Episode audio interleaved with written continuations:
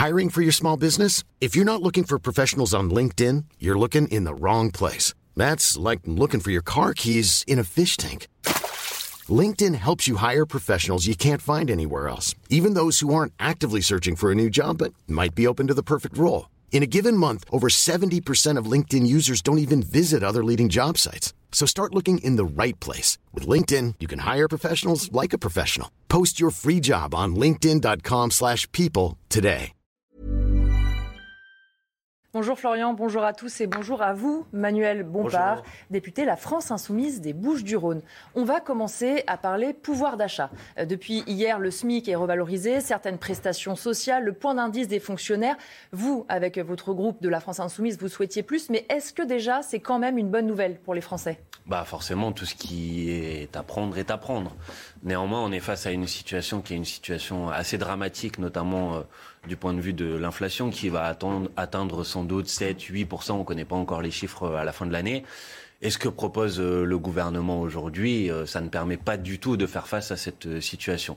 Nous avons eu un débat à l'Assemblée nationale, là où le gouvernement propose d'augmenter les primes, euh, les plafonds de défiscalisation des primes, c'est sa mesure principale. Nous, nous disions au contraire, le sujet aujourd'hui, c'est pas les primes, c'est de faire en sorte qu'on puisse obtenir des augmentations de salaire. Et pour obtenir des augmentations de salaire, la première étape, ce que peut faire le gouvernement de manière très simple, c'est d'augmenter le SMIC à 1500 euros. C'est une proposition que nous avons mise sur la table, qui malheureusement a toujours été refusée pour l'instant par euh, la majorité euh, gouvernementale. Donc euh, là, on est face à une opposition de logique, si vous voulez.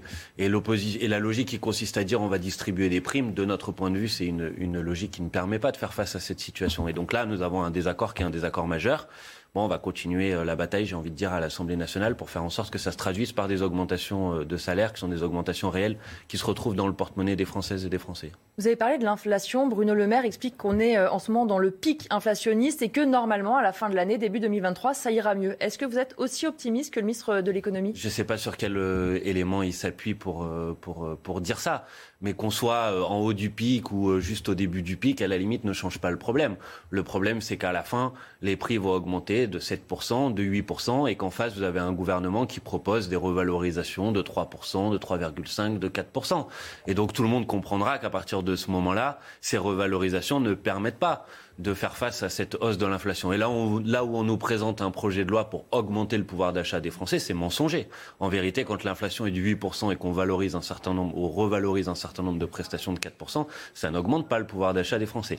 Ça atténue peut-être la baisse mais ça ne permet pas de l'augmenter. Et donc le projet de loi pour le pouvoir d'achat est en fait un projet de loi qui traduit et qui enregistre une baisse de pouvoir d'achat et ça c'est pas acceptable. Le Sénat a rejeté aussi l'idée d'une taxe euh, sur les super profits. On sait que vous y teniez. Bruno Le Maire dénonce le réflexe pavlovien de la taxe. Qu'est-ce que vous répondez à Bruno Bah, Le Maire écoutez, je pense que n'importe quelle personne qui nous écoute aujourd'hui comprendra que quand vous avez des grandes entreprises, en particulier des grandes entreprises pétrolières comme Total, qui fait euh, sur le premier semestre de l'année 2022 à peu près 18 milliards d'euros de euh, profits euh, réajustés, que tout le monde comprendra qu'à partir de ce moment-là, on peut pas seulement dire aux Français vous allez vous serrer la ceinture et dire ces grandes entreprises-là, elles s'en mettent plein les poches et elles contribuent pas à la solidarité nationale. Et donc il me semble que mettre en place une taxe sur les super profits comme on l'a proposé, c'est une mesure qui est une mesure de justice euh, fiscale. Mais euh, Monsieur le Maire et le gouvernement ont tendance, dès que vous proposez ça, à faire une sorte d'amalgame en disant vous voulez augmenter les impôts. Mais quand nous proposons de mettre Total à contribution ou les grandes entreprises par une taxe sur les super profits, nous ne proposons pas d'augmenter les impôts des classes populaires, des classes moyennes, pas du tout.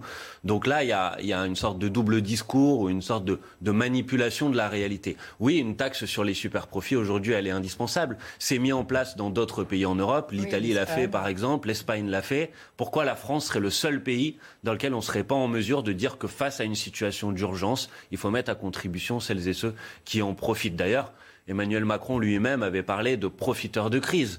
Donc si on reconnaît le fait qu'il y a des profiteurs de crise, la moindre des choses, c'est de les mettre à contribution. Est-ce que vous pourriez, dans des textes qui s'y prêteraient, essayer de relancer cette idée de taxe sur les super profits où là vous vous dites. euh, Ah non, non, on bien sûr, on va continuer. Euh, la dernière fois, à l'Assemblée nationale, le- notre amendement que nous avions déposé sur le sujet a été rejeté à quelques voix, une dizaine de voix. Hier, au Sénat, une vingtaine de voix. Donc on voit que c'est un sujet en tout cas qui, euh, qui, qui, divise, mais qui est pas loin d'être majoritaire. Et donc c'est clair qu'à chaque occasion qui se présentera à nous, nous referons cette proposition. Je pense que c'est une proposition qui est majoritaire dans la population. L'idée de dire que il peut pas y avoir des grandes entreprises qui s'enrichissent sur la crise pendant que les Français euh, galèrent et, et, tirent, et tirent la langue. Ça, ça me paraît être une idée qui est une idée d'évidence. On va parler euh, de la sécheresse. On s'apprête à connaître une sécheresse inédite. Paris et la Petite Couronne sont placés en vigilance. Le gouvernement explique que la lutte contre le réchauffement climatique, c'est sa priorité. Elisabeth Borne, Première ministre elle-même, est chargée euh, de ces dossiers. Vous croyez en la bonne volonté du gouvernement là-dessus? Non, mais pas, pas seulement parce que je ne leur ferai pas confiance. Je ne leur fais pas confiance. Mais parce que dans les cinq dernières années, ils ont démontré que les actes ne suivaient pas les belles paroles. Euh, je rappelle que le gouvernement français a été condamné à deux reprises mmh pour inaction euh, climatique. Euh, je rappelle que la France est le seul pays en Europe qui a la traîne du point de vue de ses objectifs euh, de développement des énergies renouvelables. Et ça, c'est des faits, c'est pas seulement des procès d'intention. et donc, on est face à une situation aujourd'hui. Vous avez parlé de la sécheresse, des incendies, qui démontrent que la catastrophe climatique, elle est commencée et que non seulement aujourd'hui il faut des actions vigoureuses pour faire en sorte d'en limiter les effets, mais il faut aussi des politiques d'adaptation au changement climatique. Et là, sur la question de la sécheresse, aujourd'hui à peu près tous les départements sont, sont, sont, touchés. Il y a une question sur la gestion de l'eau en particulier. Et vous ne pouvez pas accepter, puisqu'on parlait tout à l'heure de qui fait des efforts et qui mmh. n'en fait pas, que par exemple vous avez des dérogations aujourd'hui sur la sécheresse, vous avez des réglementations pour euh, limiter l'usage de l'eau dans des départements. Bon, il y a des secteurs qui sont exonérés, par exemple les golfs. Mmh. Bon, bah là, pareil, il faut quand même Soit tout le monde fait des efforts, euh, soit il n'y a qu'une partie de la population qui fait des efforts. Mais c'est une décision de classe qui n'est pas compréhensible par les Françaises et les Français. Donc il faut une gestion de l'eau, il faut un plan de gestion des sécheresses. C'est un sujet avec Jean-Luc Mélenchon que nous avons porté euh, de longue haleine pendant la campagne présidentielle. C'était euh, la, réalité et la démonstration que nous avions raison de porter ce sujet. Aujourd'hui, il faut des actions vigoureuses pour rationaliser la gestion de l'eau et faire en sorte que les usages qui sont indispensables à la vie, pouvoir boire, pouvoir se laver, passent devant les usages qui, eux, sont moins importants ou qui permettent juste de satisfaire le plaisir de quelques-uns. Je voudrais qu'on vienne sur la tribune de Michel Onfray, qui cible notamment euh, votre groupe parlementaire. Il dénonce un antisionisme chez une partie de la gauche. Il, il explique que ce serait, selon lui, le troisième temps de l'antisémitisme. Qu'est-ce que vous répondez à Michel Onfray précisément là-dessus? Bah, D'abord, j'ai trouvé sa tribune euh, extrêmement choquante, puisqu'il évoque trois temps mmh. de l'antisémitisme. Il oublie juste euh, une petite période de l'histoire qui s'appelle la Shoah, mmh. qui me semble que du point de vue de l'antisémitisme, me paraît être euh, un élément qu'on ne peut pas écarter comme ça. Donc d'abord, c'est d'un point de vue historique, j'ai trouvé sa tribune complètement, excusez-moi de vous le dire, à côté de la plaque. Pour le reste, euh, il n'y a aucun antisémitisme à la France insoumise. Et à chaque fois que des personnes ont essayé de nous affubler de ce titre-là, y compris parfois d'un point de vue judiciaire, nous avons fait la démonstration que c'était absurde. Il peut y avoir, bien évidemment, une contestation de la politique de l'État d'Israël. Et ça, c'est euh, autorisé, c'est nécessaire d'ailleurs, et je pense que c'est légitime. Mais bien évidemment, nous ne faisons pas la distinction entre la remise en cause de la politique du gouvernement israélien aujourd'hui et l'antisémitisme, qui, je le rappelle, n'est pas une opinion dans notre pays, est un délit. Et nous luttons en permanence contre la propagation et la diffusion des idées antisémites qui sont insupportables.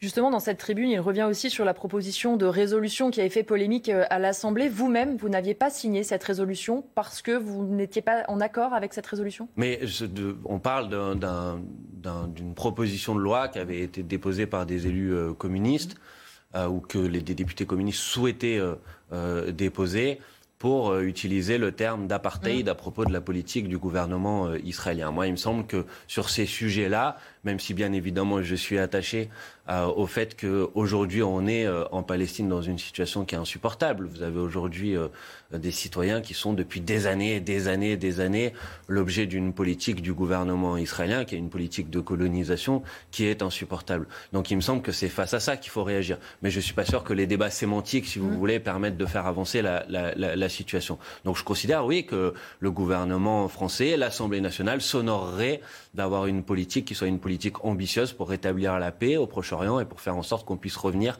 à la situation qui est celle d'ailleurs du droit international, c'est-à-dire deux États dans les frontières de 1967. C'est des résolutions de l'ONU qui euh, euh, stipulent euh, que cette solution est, de notre point de vue, la seule solution qui est compatible avec le droit international. Et donc je comprends qu'on ait envie de se mobiliser sur ce sujet. Après, je trouve que les débats sémantiques peuvent brouiller le message et c'est pourquoi je n'avais pas signé ce texte. Une dernière question là-dessus. Alexis Corbière, en répondant notamment à Michel Onfray, euh, dit qu'il considère que la France insoumise n'est pas d'extrême gauche. Est-ce que vous, vous considérez ou pas d'extrême gauche? Bah, Je crois pas. Enfin, écoutez, ces qualificatifs, ces caractérisations n'ont pas de sens. La réalité, c'est est-ce que le programme, les, solutions politiques que nous proposons sont des solutions extrêmes ou extrémistes? Je ne crois pas. Quand on propose d'augmenter le SMIC à 1500 euros, ça me paraît euh, raisonnable. Euh, quand on propose d'introduire, on en parlait tout à l'heure, une taxe sur les mmh. super profits pour mettre à contribution les profiteurs de crise, ça me paraît pas être des idées extrémistes. Vous l'avez dit vous-même, ce sont des idées qui sont mises en place dans un certain nombre d'autres pays européens. Donc ces mots, ces qualificatifs qui visent à disqualifier notre programme politique en le qualifiant d'extrémiste sont des mots dans lesquels je ne peux pas me retrouver. Aujourd'hui, le programme de la France Insoumise, c'est un programme qui défend la réponse à l'urgence climatique, le partage de la richesse, la sixième République. Ce ne sont pas des idées extrêmes. D'ailleurs, à chaque fois que nous interrogeons les Françaises et les Français sur nos propositions, elles sont largement majoritaires dans la population.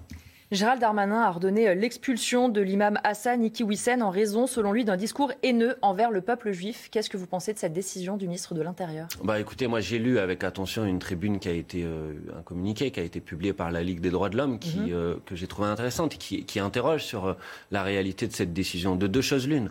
Soit cet imam a tenu des propos qui sont antisémites, euh, homophobes, et je le rappelle, je le disais tout à l'heure, ce ne sont pas des opinions acceptables dans notre pays, ce sont des délits. Et dans ce cas-là, la solution, elle doit être judiciaire. Si de tels propos ont été tenus, ils doivent être poursuivis, il doit être poursuivi devant la justice, et ces questions-là doivent être euh, euh, traitées. Aujourd'hui, ce n'est pas le cas. Et donc, à partir de ce moment-là, il n'y a pas de procédure judiciaire. Cette personne, on ne lui reproche aujourd'hui, en tout cas, aucun délit. Il n'est sous l'effet d'aucune condamnation.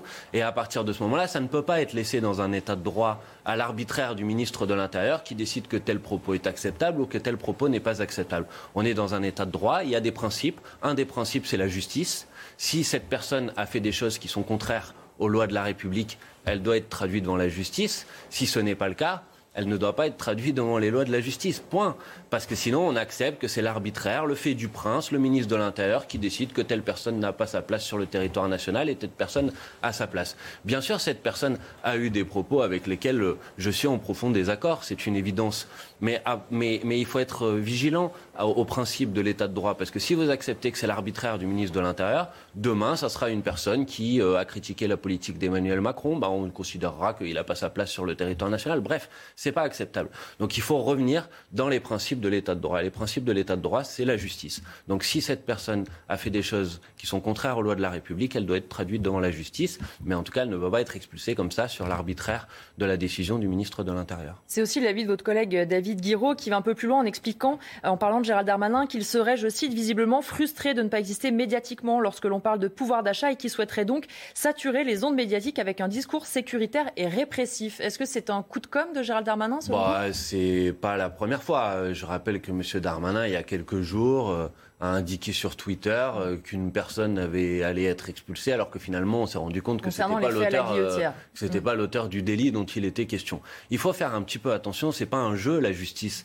Euh, les, les, principes de l'État de droit, de la République, on joue pas avec comme ça pour euh, faire le buzz sur Twitter, ça peut pas fonctionner comme ça. Donc nous nous sommes attachés aux principes de la République. Et les principes de la République, c'est qu'une personne, quand elle fait des choses qui sont contraires à la loi, il y a quelque chose pour la gérer, c'est la justice. Il y a l'indépendance de la justice, c'est pas le pouvoir exécutif qui décide à la place du pouvoir judiciaire. Et donc, il faut revenir dans les règles de l'état de droit. Et oui, la bataille politique, elle justifie pas de faire n'importe quoi pour exister médiatiquement. Et clairement, M. Darmanin est aujourd'hui engagé dans une, dans une démarche qui est une démarche pas acceptable du point de vue du respect de l'état de droit. Justement, Gérald Darmanin qui durcit aussi le ton euh, sur l'immigration, il explique même qu'il ne faut pas laisser ce sujet à l'extrême droite et à la vindicte des réseaux sociaux. Dit-il, comment vous voyez euh, ce coup de barre encore plus à droite du ministre de l'Intérieur? Mais qu'on puisse parler de l'immigration, bien évidemment, on peut en parler. Mais la question, c'est pour y apporter quelle réponse et quelle solution.